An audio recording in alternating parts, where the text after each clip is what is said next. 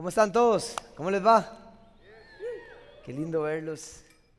Como siempre, es un honor estar aquí con ustedes. Eh, como dijo Fafa, ¿quién viene conectado al techo? Qué rico estar en el campo, ¿verdad? No sé si les pasa a ustedes, pero eh, el campo lo ubica uno un poco en, en la realidad de las cosas.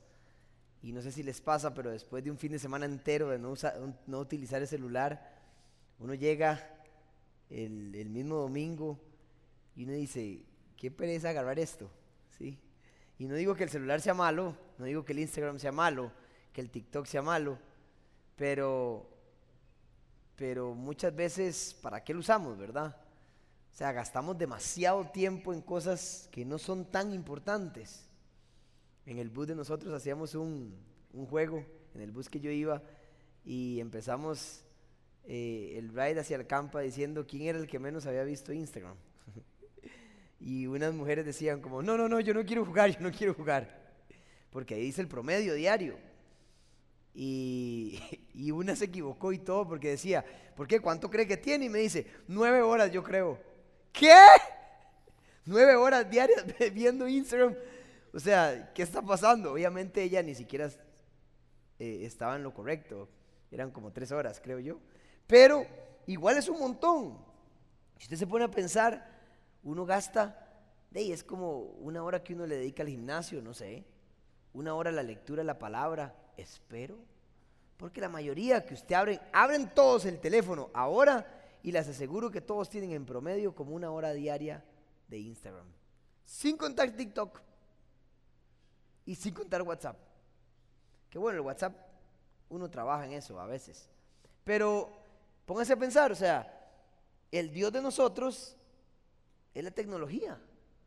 Porque si ustedes sacaran la hora para el Señor, así como la sacan para Instagram, yo digo, bueno, es muy ordenado y tiene tiempo. Pero no sé si todo lo hacemos, la verdad.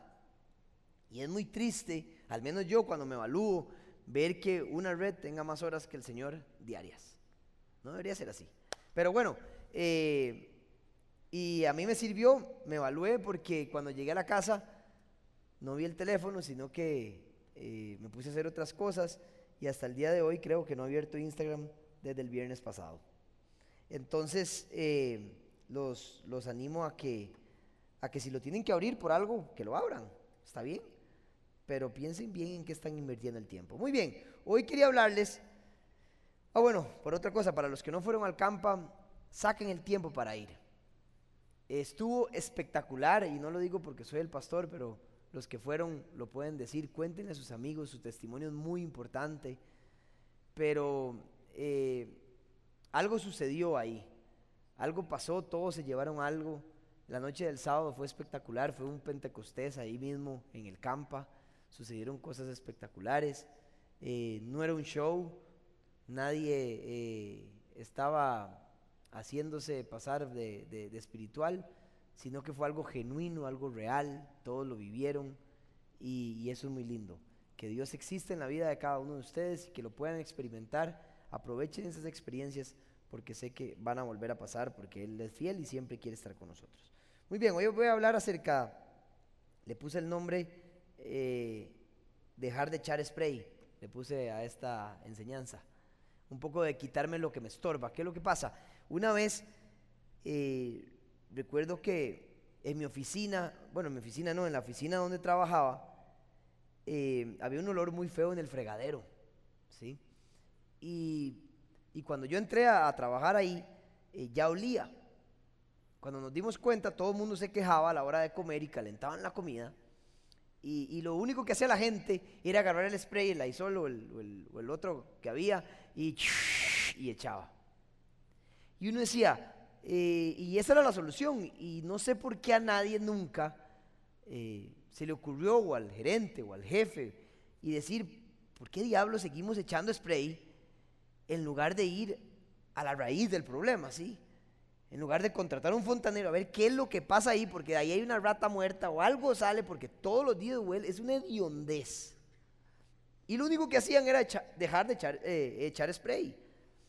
Entonces a esta enseñanza me acordé de eso, porque muchas veces nosotros lo que hacemos es echarle spray a las cosas por encima y nunca vamos a la raíz del problema, nunca atacamos realmente lo que tenemos que atacar y, vamos a la raíz del problema para sacar lo que hay que sacar, ¿sí?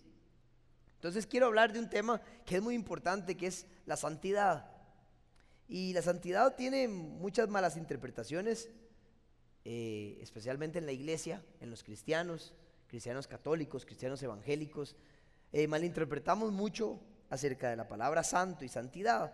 Entonces quería eh, hablarles un poco, primero, la primera parte es, ¿de dónde viene la santidad? Si yo les preguntaría a ustedes, ¿de dónde viene la santidad? ¿Qué responden? De Dios de Jesús. Baten. ¿Cómo hago yo para ser santo? Teniendo convivencia, teniendo comunión. ¿Qué más? ¿Ah? Siendo obediente. ¿Qué más? ¿Qué se les ocurre? Espíritu Santo. ¿Qué? Conociendo el Espíritu Santo, me imagino. Ok. Siguiendo la palabra. ¿Qué más? ¿Cómo yo obtengo santidad? Entonces muchos dijeron siendo obediente, siguiendo la palabra, conociendo a Jesús. ¿Siendo qué? Siendo puros o limpios. Entonces, de acuerdo a todo lo que ustedes dicen, veo que hay mucha confusión. Porque puede que tengan razón, pero puede que algunas, en el fondo yo creo que no lo tienen muy claro. Y eso es muy importante, la santidad solo viene de alguien. Y es que viene de Dios. No hay manera a usted de ser santo si Dios no le da la santidad a usted. ¿Ok? La santidad no viene de la obediencia. El ser santo no viene de ninguna obediencia. El ser santo no viene de cumplir reglas. El ser santo no existe para nadie. Nadie puede llegar a ser santo. Solo hay una persona santo, dice la palabra de Dios, y dice, santo es Él, o sea, es el Señor, Dios, Jesús, es santo. Entonces, ¿cómo es que nosotros pasamos a ser santo? ¿Quiénes son los santos? Entonces, pasó algo, un día Dios dijo, ok, voy a dividir las naciones Aquí están todos los países y ustedes saben que no voy a entrar en esto, pero, pero nada más como un resumen rápido, todas las naciones están eh, gobernadas por una entidad espiritual. Por eso Pablo dijo, hay potestades, hay principados. ¿Ok? Entonces, cada país fue gobernado y se le permitió, Dios permitió que entidades espirituales gobernaran las ciudades, que influyen en las decisiones. ¿Ok? Por eso hay ciudades malditas África creo que es una ciudad donde, donde hay demasiada maldición, demasiada hechicería, hay demasiada pobreza. Eh, y no estoy diciendo que todos ahí estén malditos, no.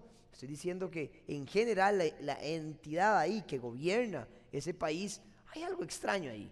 Costa Rica es un país bendecido, es un país de paz, es un país, a pesar de que tenemos, sí, ladrones, gente que se roba las cosas y, y gente eh, mala, por decirlo así, pero es un país muy bendecido, ¿sí? Pero entonces, ¿qué hizo Dios? Un día Dios le permitió a todas las entidades espirituales tomar una ciudad y él dijo, ok, pero mi porción es Israel. Él escogió un pueblo, no porque eran favoritos, no porque eran más gatos, porque le dio la gana. Escojo a este pueblo. Voy a escoger a Israel. Entonces le dijo en Levítico 19, creo que es del 19, 8, 19, 7, le dijo, Moisés, dile a mi pueblo que ellos son santos porque yo soy santo. Les dijo, ahora ustedes van a ser los santos de la tierra. Solo porque el dueño de ustedes, el que los escogió, es santo. Entonces, ellos pasan a ser santos simplemente porque Dios los escoge. Aquí interesante. Y les dice, ¿qué significa ser santo? La palabra santo significa, viene del hebreo kadosh, que significa apartado para, consagrado para. Entonces, vea qué interesante. Digamos, este atril es santo. ¿Por qué es santo? Porque tiene un propósito, está apartado para un propósito. ¿Para qué es? Para poner la Biblia, para poner el iPad, para poner el teléfono. Está apartado para algo. esta silla es santa. ¿Por qué? Porque está apartado para que alguien llegue y se sienta acá. No fue hecho para agarrar a cañazos a alguien. Fue hecho para que yo me siente, para que usted se siente. ¿Ok? Este edificio no fue hecho para que Coldplay viniera a tocar. Fue hecho para predicar la palabra de Dios. ¿Ok? Es santo, tiene un propósito apartado para. Entonces, Dios hizo a Israel santo. ¿Por qué? Les dijo, hey, ustedes son apartados con un propósito. ¿Con qué propósito? Para representar a Dios en la tierra, al Dios verdadero, a Jehová. A este Dios ustedes lo van a representar. Entonces, ser santo no tiene nada que ver con perfección. Ser santo no tiene nada que ver con nada de eso. No es que cumplí, me porto bien, entonces paso a ser santo. No. Ser santo es que Dios me escogió a mí. ¿Sí? Entonces, ¿qué pasa? Israel obviamente pasa todo lo que pasa. Jesús viene, muere en la cruz y Jesús da una noticia. Ya no solo el pueblo de Israel va a ser santo, sino todos aquellos que crean en el Hijo, en Jesús, todos aquellos que me reciban, ahora pasan a ser los santos. Todos. Ah, pero yo peco. Sí, igual usted es santo. ¿Usted sabía que usted es santo? ¿Sabían ustedes que ustedes son santos? No por perfección, sino porque están apartados. Porque como usted algún día aceptó a Cristo, Cristo lo llamó a ustedes y les dijo, ok, son consagrados, apartados para mí, son mis hijos, son mi familia. Ahora usted pasa a ser el representante de Dios aquí en la tierra. Y aunque peques, sigue siendo santo. Pero esa palabrita santo como que, como que creemos que tiene que ver con, me porto demasiado bien la aurora aquí caminando, el hombre. Nada que ver. Y son malas interpretaciones malas. Le ponemos nombres, San Pedro, San Pablo, San esto. Hay hombres santos. No, no, todos somos santos. No hay nadie que sea mejor que otro. Nadie se ganó la santidad. La dio Dios. Y eso tiene que quedar muy claro. Olvídese de la perfección a la par de ser santo. Usted es santo porque alguien le dio la santidad y es porque Dios quiere que usted sea apartado, consagrado para Él, que usted viva para Él. Clarísimo, ¿verdad? Si no entienden, les doy un sopapo, nada que ver. Pero es facilísimo. No es como uno cree. Entonces, voy a hacer una prueba. Voy a ir por este lado. ¿Usted cree en Jesús? ¿Usted es santo? ¿Usted cree que usted es santo? ¿Usted cree que usted es santo? 100% santo. Completamente santo. Que dicha que digo que sí. ¿eh? Todos son santos, todos. Olvídese de su pecado, usted sigue siendo santo. ¿Ok? Ahora, como yo soy santo, ponga atención acá, como yo soy santo, entonces paso a vivir en santidad, que son dos cosas diferentes. Primero hay algo que tiene una y que da una consecuencia. A ver, ¿qué dije? No dije nada. Primero soy algo que da una consecuencia, ¿ok? Entonces, primero está, no es que me gané yo, actué como tal para que me dijeran que era santo, sino que primero soy, luego actúo. Vivo en santidad porque soy santo. No es que como viví en santidad pasé a ser santo, no. Primero soy y entonces actúo como tal. Ahora, ¿cómo vivo en santidad? ¿Cómo entiendo yo que ahora Dios vive en mí, que Él quiere que yo sea apartado para Él y que yo tenga un nivel de vida que glorifique a Él. Hay una manera de demostrar cómo vivo para Él. Él dijo, hey, los que son míos viven de esta manera. Los que no son míos viven de esta otra. ¿Ok? Entonces, vamos a leer un par de, de pasajes que dice lo siguiente. Vamos a ir a Romanos 6 del 12 al 14. Romanos 6 del 12 al 14. Hace tiempo no traía Biblia aquí. Y es que hoy tuve una situación y no le pasé los versículos a, arriba. Romanos 6, del 12 al 14, dice lo siguiente.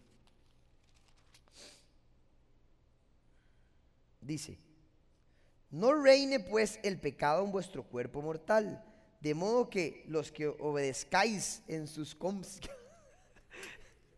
es que esta es mi Biblia de estudio, otra vez volví, me pasó lo mismo del campa. ¿Qué diablos es la reina Valera? Pues el pecado en vuestro cuerpo mortal, de modo que los obedezcáis en sus concupiscencias. Concupiscencias. Ni tampoco presentéis vuestros miembros al pecado como busquen eh, nueva versión internacional. Del 12. Por tanto, no permitan ustedes, ven qué diferencia, que el pecado reine en su cuerpo mortal, ni obedezcan a sus malos deseos. Oigan esto. Ni obedezcan a sus malos deseos. No ofrezcan los miembros de su cuerpo al pecado como instrumentos de injusticia, al contrario. Ofrézcanse más bien a Dios como quienes han vuelto de la muerte a la vida, presentando los miembros de su cuerpo como un instrumento, como instrumentos de justicia. Así el pecado no tendrá dominio sobre ustedes porque ya no están bajo la ley, sino bajo la gracia.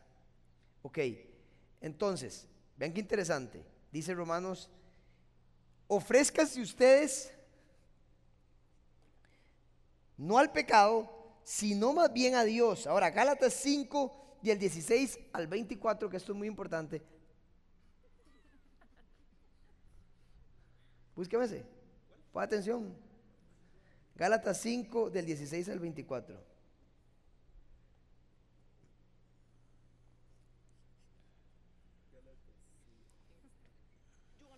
Ya ganó él. Dice lo siguiente, otra vez. Así que les digo, vivan por el Espíritu y no seguirán los deseos de la naturaleza pecaminosa. Porque ésta desea lo que es contrario al Espíritu y el Espíritu desea lo que es contrario a ella. Los dos se oponen entre sí de modo que ustedes no pueden hacer lo que quieren. Pongan atención. Dice, hay dos cosas en el cuerpo humano. Una cosa que es espíritu y otra cosa que es el cuerpo los deseos son muy distintos. Uno desea unas cosas y otro desea otras cosas. Los que pasan a ser santos deberían desear las cosas del Espíritu y los que viven, los que todavía no son santos, no son de Dios, desean las cosas del cuerpo. Eso es lo que está diciendo. Estamos uniendo la santidad, el ser santo, con un deseo del Espíritu. ¿Ok? Dice, pero si los guía el Espíritu, no están bajo la ley. Las obras de la naturaleza pecaminosa se conocen bien. Y dice, ¿cómo es que actúa una persona que todavía no entiende que es santo? Dice lo siguiente, inmoralidad sexual, impureza y libertinaje, idolatría y brujería, odio, discordia, celos, arrebatos de ira, rivalidades, disensiones, sectarismos y envidia, borracheras, orgías y otras cosas parecidas, les advierto ahora que como antes lo hice, que los que practican tales cosas no heredarán el reino de Dios. En cambio, el fruto del Espíritu es amor, alegría, paz, paciencia, amabilidad, bondad, fidelidad, humildad y dominio propio. No hay ley que condene estas cosas. Los que son de Cristo Jesús han crucificado la naturaleza pecaminosa con sus pasiones y deseos. Si el Espíritu nos da vida, andemos guiados por el Espíritu. No dejemos que la vanidad nos lleve a irritarnos y a envidiarnos unos a otros. Ok, muy bien. Dice, hay dos maneras de vivir, bajo el Espíritu y bajo la carne. Y dice, los que viven según la carne son los que satisfacen los deseos de la carne. No dice los que tienen deseo. Dice satisfacen. Son dos cosas diferentes. Eso quiere decir que usted tiene que aprender a vivir en el espíritu. ¿Por qué? Porque aún así usted tiene un cuerpo que va a querer hacer cosas que no están correctas. Y que el espíritu le pide vivir de esta manera, pero el problema está en satisfacer la otra manera. Como cuando usted tiene una novia y quiere tener relaciones sexuales. Pero aquí a nadie le pasa, ¿verdad? Como son santos. A todos nos pasa que cuando nos gusta alguien, lo conocemos y a uno casados queremos tener que intimidad sexual. Pero el problema no es desear, porque el cuerpo desea una cosa, se quieren comer los dos. El problema está en satisfacer lo que no debo hacer.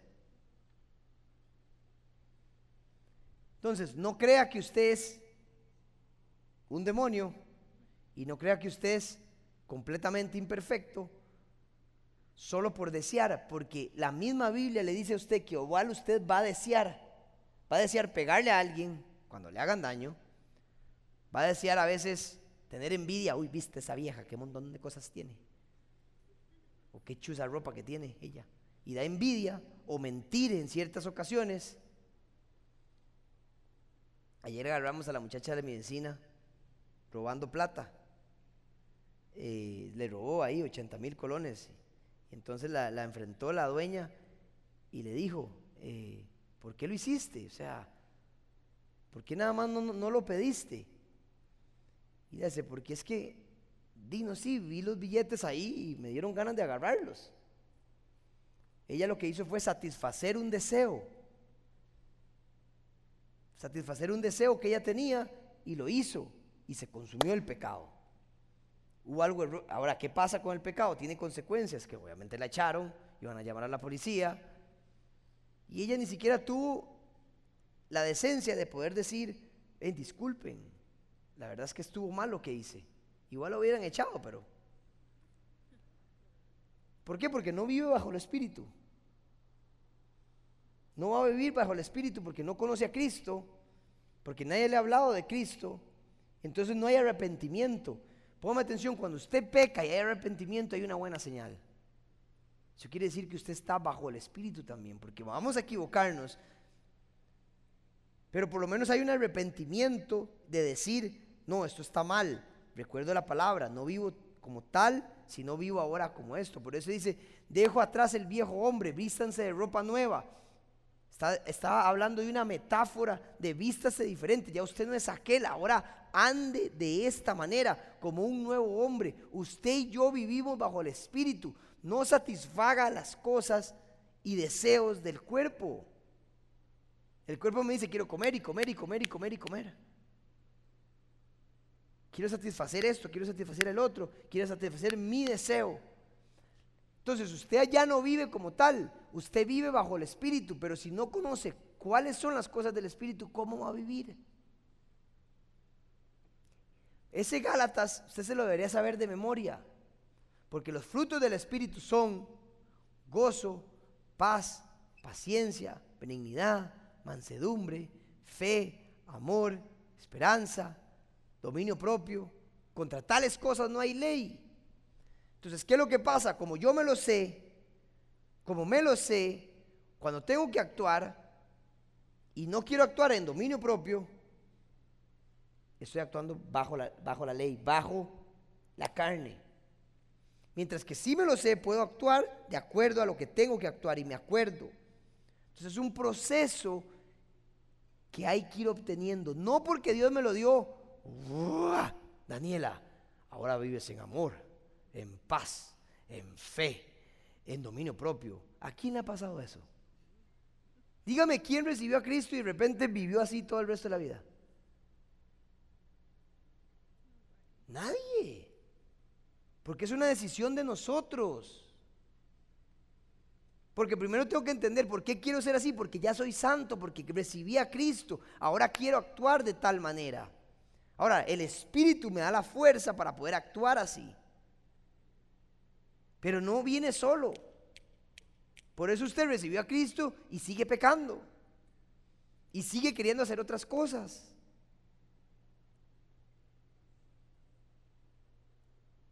Pero es parte del ser santo. El error es parte de ser, es parte de ser santo. Es parte de nuestra vida. El problema es que le oramos a Dios, Señor, cambia esto, cambia el otro. Cambia esto, pero no hay ni siquiera intención nuestra. Estamos echando spray, nada más oramos, pero ni siquiera hay una actitud de entender por qué lo tengo que hacer y qué acciones voy a hacer para no volver a cometer lo que cometí. Porque echamos spray, nada más. No hay una intención de querer transformarnos. En el campo me decían, Andrés, ¿cómo hace usted para estar tan feliz siempre? ¿Cómo hace usted para vivir tan feliz? Porque es una decisión. Yo me levanto y aunque estoy cansado, todos estamos agotados, así dormir, usted decide o estar agotado o levantarse con ganas para el siguiente evento que hay. Es una decisión. ¿Por qué? Porque Dios me mandó a vivir en gozo. Es el fruto del Espíritu. Y yo lo reclamo y le digo, Señor, me hiciste vivir en gozo. Necesito gozo para representarte en la tierra. Voy a bajar ahí donde todos los muchachos y voy a representar gozo en el lugar. ¿Es falsedad? No es falsedad. El, el Espíritu te lo da.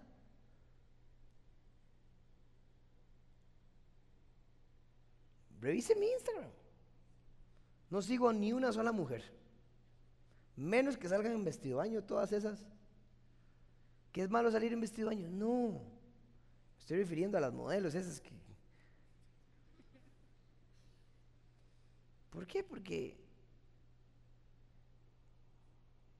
simplemente he decidido que ninguna de esas, porque soy hombre, porque soy débil, va a contaminar mi espíritu. Tonto el hombre que sigue a todas las guapas y medio vulgares y cada vez que hace así le sale una. ¿Qué está obteniendo? El deseo, el deseo, el deseo, el deseo, el deseo, el deseo, el deseo, el deseo. Ese más está listo. Está listo. ¿Qué está satisfaciendo usted? ¿Qué quiere? ¿Cómo quiere vivir? Yo quiero que mi vida sea pura, sea por el Espíritu. Y todo lo que me haga no vivir bajo el Espíritu, lo elimino. Porque soy santo. Porque ese es mi objetivo. Ahora, si ese no es su objetivo, haga lo que quiera. Si su objetivo es vivir bajo el mundo, pues perfecto. Pero tenemos un objetivo. Si usted está aquí es porque recibió a Cristo y es porque usted desea vivir como tal, como un hijo de Él. Ahora es muy duro. Hay enseñanzas más bonitas que estas. Pero esta es muy dura. ¿Por qué? Porque es muy confrontativa.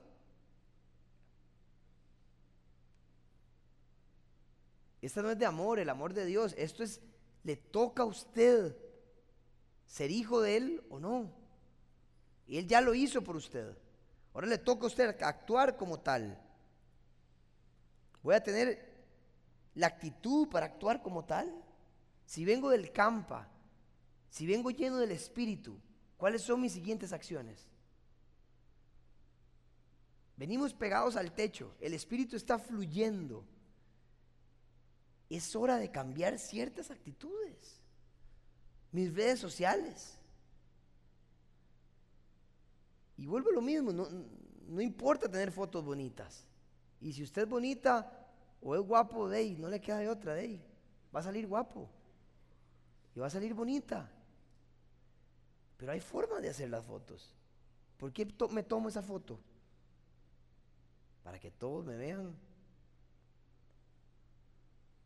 la nalga. Yo a veces veo fotos de, abajo así. Me enseñó mi esposa hoy. Porque una me, me, dijeron, esta servidora, vea cómo tiene esta foto, no sé qué. Me llaman y yo, es que yo no la sigo, ma. Me dice, dígalo a su esposa, yo creo que su esposa la sigue. Valeria siempre me dice todo. Y Valeria, para ver el Instagram de ella. Y me dice Valeria, yo no lo veo vulgar. Y yo, yo, tampoco. ah, ah, es así, es así. Y la foto aquí abajo. Y uno dice, mae, Daisy es así. ¿Por qué se tomó esa foto? Si ella es tan linda, podría proyectar algo, pero ¿por qué lo hizo en ese momento? Entonces los hombres la van a seguir, Está satisfaciendo los deseos y el deseo de ella, ¿qué es? ¿Cuál es el deseo de ella para tomarse una foto así? ¿En qué está pensando? Necesitamos vivir en pureza. Cada vez que usted suba algo, cada vez que usted haga algo, piense, estoy glorificando, estoy representando lo que soy. Estoy representando a mi papá, a mi familia, a mi pueblo. Soy representante de mi papá. Recuerdo una vez que regañaron a un amigo que estaban, hicieron una fiesta en una casa de alguien y se agarraron a cañazos y hubo un pleito entre todo el mundo, todos los hombres, y el dueño de la casa estaba, y salió el papá, bajó, y le dijo, José Pablo, pare. no, es que estos Y le dice, usted se comporta para que sepan que usted viene de una familia y representa a su papá de manera correcta. Y el madre se quedó así. Yo no le enseñé eso, dijo. Me importa si tienen razón o no. Y siempre se me... Hasta el día de hoy, y teníamos 17 años. me, acuerdo. Es cierto, uno viene de una familia donde uno representa algo. Usted representa a su papá del cielo. Cuando subo una foto, represento cuál es mi intención a la hora de hacer las cosas en mi vida. Pregúntese, ¿vivo bajo el Espíritu? Ah, pero sí quiero que el Señor me toque y me sane. Y me encantaría que el Señor me dé mucho amor y me dé la identidad que merezco. Pero de mi parte, que se encargue Él y que me dé las cosas que me tiene que dar. Pero de mi parte, ahí voy. Si peco, peco. Y si este día tengo ganas de esto, le entro. No es así. No satisfagan los deseos de la carne, dice. Ahí matíceme, por favor, alguien. Entonces, ¿cómo va a vivir usted? ¿Cómo va a desear vivir hoy? Yo quiero que usted piense un momento qué satisface usted en el día a día. ¿Usted realmente solo ora o realmente tiene acciones para mejorar? echa el spray todos los días, o realmente deja de pecar. Se puede dejar de pecar. ¿Alguien ha dejado de pecar? No levante la mano. Pero alguien ha dejado de hacer algo que hacía antes.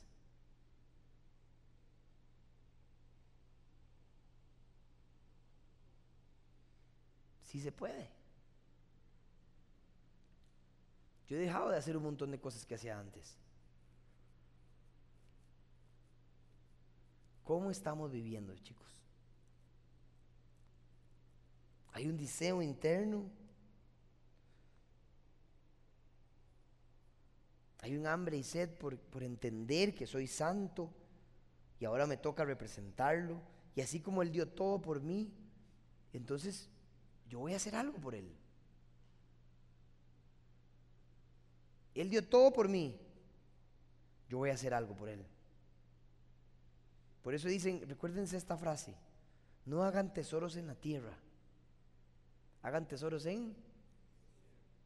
¿Cómo hago tesoros en el cielo? Viviendo bajo el Espíritu.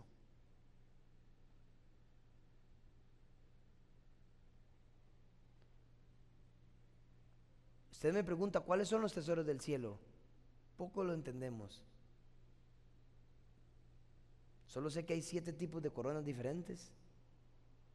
Solo sé que algún día Él vendrá aquí. Subiremos con Él primero. Pasaremos siete años allá en una fiesta, la fiesta del Cordero. Vamos a jamar delicioso. ¿Usted sabe la pizza que va a hacer ese mae? La hamburguesa, los camarones. Es un banquete, dice la palabra de Dios. Siete años con Él celebrando. Y a todos se nos repartirá coronas. Siete tipos de coronas. Por eso el salmista dice, es mejor estar aunque sea a tu puerta, que mil años lejos. No importa la corona, pero sí importa. Por algo la Biblia lo pone. La gente que vive bajo el Espíritu, ¿usted cree que Dios no la va a recompensar? Entienda usted, esta vida solo vive 70, 80, 90 años. El resto es eternidad. ¿Usted entiende eso? El concepto no se entiende. Prefiero vivir 70 años satisfaciendo algo que no me deja nada. O el resto de la vida con recompensa de parte de Él.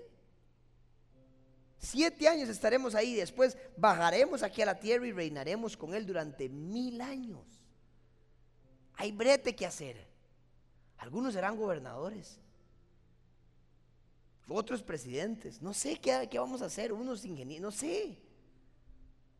¿Cómo es? Explíqueme eso, no sé, la Biblia no lo dice, nada más dice que bajaremos y reinaremos. Y la gente va a seguir naciendo. Y usted y yo ya no tenemos muerte, ya la muerte no existe sobre nosotros. ¿Cómo seremos? No sé. Pero hay recompensa, hay algo que vamos a hacer, nosotros vamos a trabajar con Él. Mi enfoque es allá. Hago tesoros en el cielo. Por satisfacer un deseo humano. Piense en la vida después.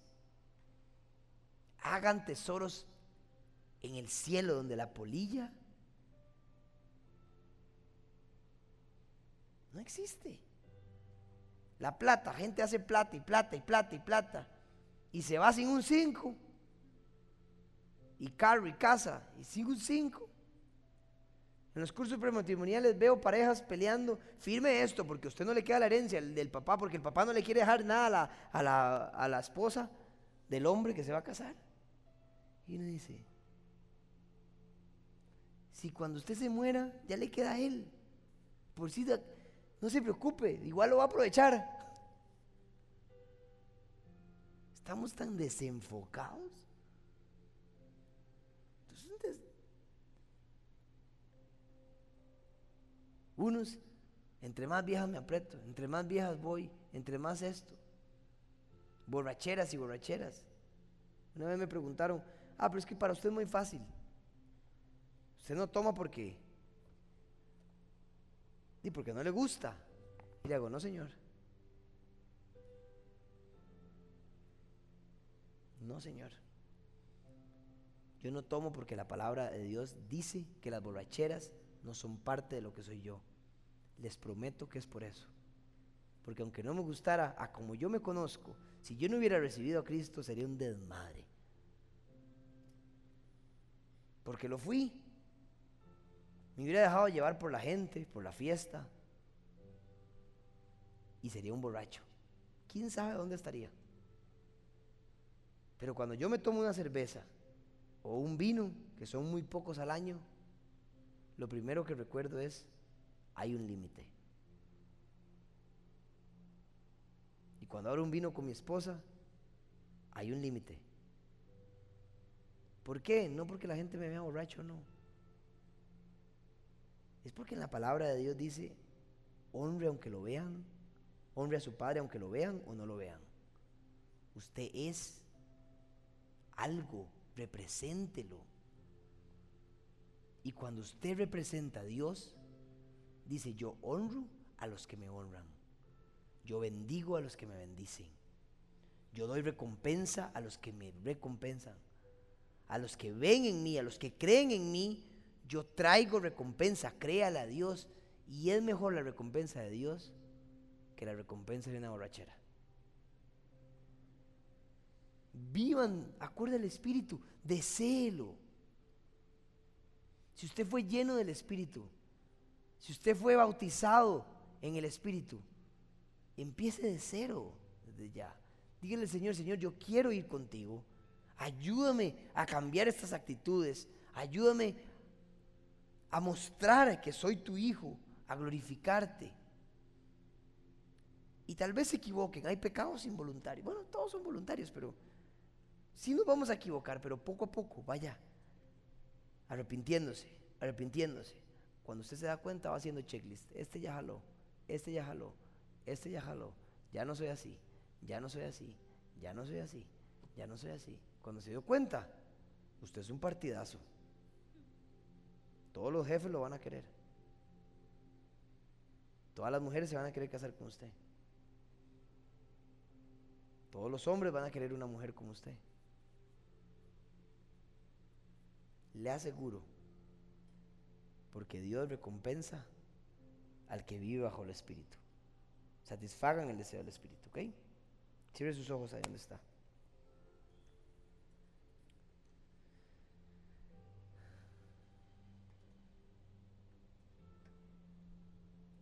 Piense cómo es su manera de vivir.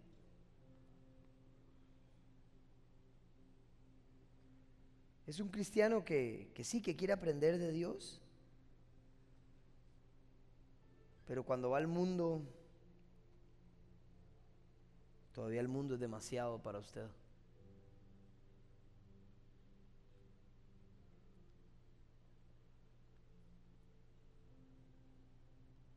o tiene un deseo de arrepentirse. Hoy quiero pedirle al Espíritu que usted se arrepienta, que haya arrepentimiento en su vida.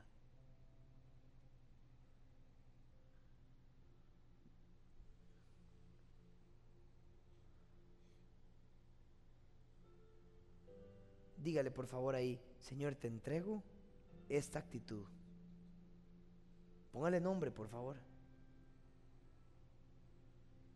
Te entrego mi envidia, te entrego mi mentira, te, entrego mi deseo de chismear, te entrego mi deseo de juzgar a los demás,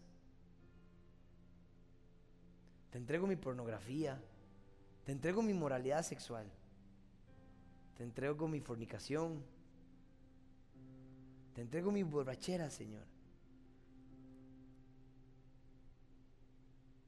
Señor, pon convencimiento de pecado en mí. Quiero arrepentirme.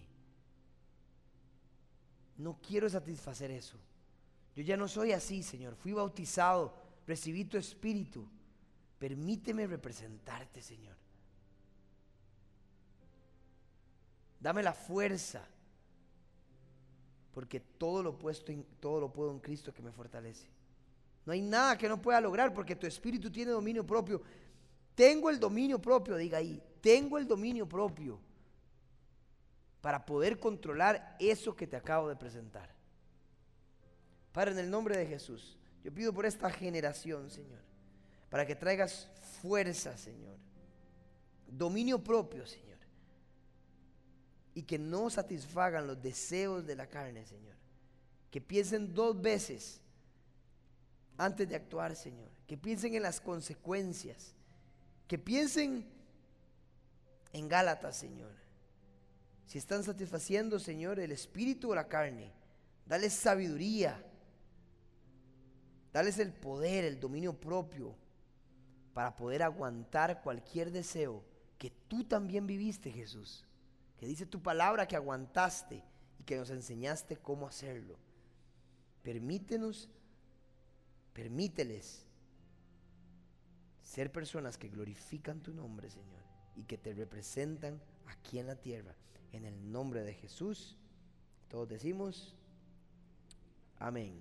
Muchas gracias, señores.